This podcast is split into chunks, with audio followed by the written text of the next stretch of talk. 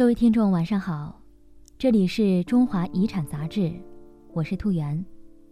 今天的夜读是：古人也退休。古代退休可不是人人皆有的待遇，只有官员才有退休一说，称之为致仕。官员辞官于朝，归家休息，颐养天年。致仕制度源远流长，始于周代。成于汉代，发展于唐宋，完备于明清，有着十分丰富的内容。几岁可以致仕呢？年七十致仕是历朝官员致仕的一个传统年限，它来源于《礼记·曲礼篇》中“大夫七十而致仕”的说法。不过古话说得好：“七十古来稀”，能健康活到七十岁，实属不易。所以，这一致仕年龄标准实际上是极富弹性的。除了每个朝代都有自己关于致仕年龄的个性化规定，到了具体执行的层面也是非常灵活。官员实际致仕年龄并非局限在七十岁，七十岁以上还留在任上，以及不到七十岁却已致仕的，大有人在。比如清代名臣左宗棠。七十三岁请致仕，李鸿章七十九岁，曾国荃七十七岁卒于任，而唐代的杜如晦致仕时四十五岁，刘洪基五十四岁便在家颐养天年了。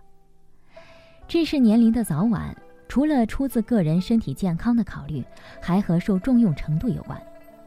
有些朝廷重臣，皇帝格外倚重。自然被要求活到老干到老。退休工资有多少呢？汉平帝以前，官员致仕后都是没有俸禄的。此后，两千担以上的官员致仕后可保留原俸禄的三分之一。到唐代，五品以上官员致仕可得半俸，个别有功之臣在皇帝的允许下可获全俸。至明代。官员致仕后，按其级别每月拨给相应的俸粮钱钞，由致仕前所在机构遣专人送至其家。而清代官员致仕之前还要参加考核，优异者才能以原品致仕得全俸。有些年老有疾病而致仕的官员，在皇帝恩准的情况下，可以原品致仕，享受半俸的待遇；而被勒令致仕者，则没有任何俸禄可拿。在清代前期，还有过给予退休官员一定数目土地的规定。顺治六年就规定，致仕官员，都府部按总兵，各给原地三十六亩；道员、副将、参将给原地二十六亩；府州县游守给原地十八亩。致仕之前。还能升官。自宋代起，出于人性化的考虑，官员在致仕以前，一般还可以获得升转官阶的优待，以提升退休待遇。宋代开始规定，文武官员致仕者可晋升一等官阶。明清时期又作出三品以上不变，四品以下各升一等的规定。高级官员致仕。还可以根据他们的级别、恩荫子孙入仕为官。因任的范围和人数都视其官员的品阶而定。比如清代将领刘知元在康熙四年以元贤加太子太保致仕，其子副都统刘光代为入统。又如清代军机大臣徐永仪在光绪二十六年死后，次年朝廷便诏命录用其子嗣。